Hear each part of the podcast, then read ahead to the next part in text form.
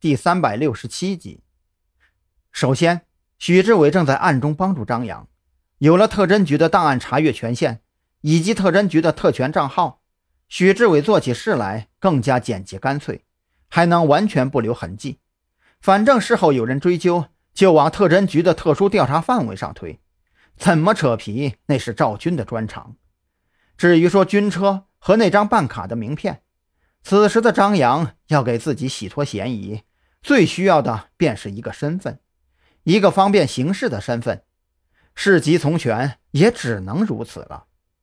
想到这里，蓝雨桐忽然觉得韩大才是真正的老狐狸，把张扬所需要的全都安排妥当、细致周密。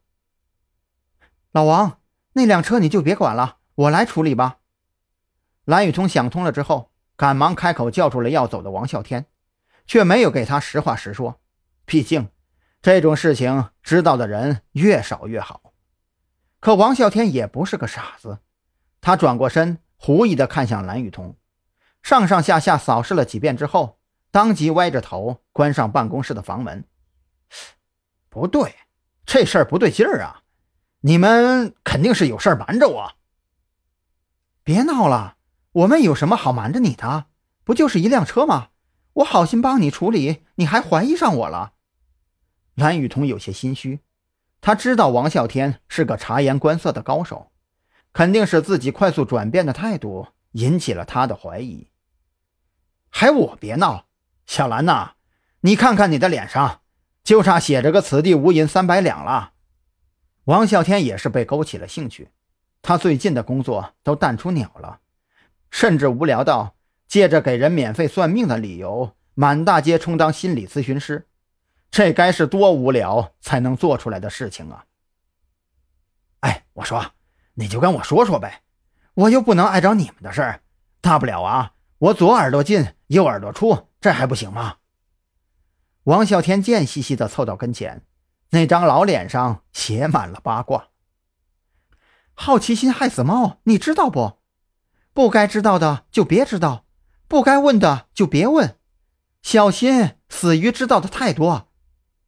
蓝雨桐没好气地白了他一眼，这老货的脸皮是越来越厚了。蓝雨桐越是避而不谈，王啸天心里的好奇就越发浓郁起来。他隐隐有了一个猜测，却不敢确定，眼珠子滴溜一转，不由得计上心来。哈哈，还死于知道的太多，不是我跟你吹呀，就你们遮遮掩掩这事儿吧，我掐指一算就知道，肯定是跟张扬有关系。对不对？而且呀，我还算得出来，你们这是要打住打住！蓝雨桐急眼了，这种事儿本来就不是能摆在台面上的，你猜到就猜到呗，千万别说出来呀。那你可要跟我说清楚了，作为特侦局的一员，这事儿我不能视而不见呐。那小子虽然跟你一样没事干，就喜欢拿我开涮，但是吧。谁让我这人心肠好呢？能帮的呀，我老王绝对不含糊。见蓝雨桐急眼了，王啸天更加坚信自己的推断，脸上的笑容也越发猥琐，目光闪烁间颇有些贼眉鼠眼的风范。眼瞅着王啸天步步紧逼，蓝雨桐是彻底没辙了，只能将张扬的事儿简要给王啸天说了一遍。完事还特意叮嘱，也不指望他能帮得上忙。别给说漏出去，就算是烧高香了。那不能，我这人最大优点之一呀，就是口风紧。王啸天对此是满口答应，心里却在盘算着怎么才能参与进来呢？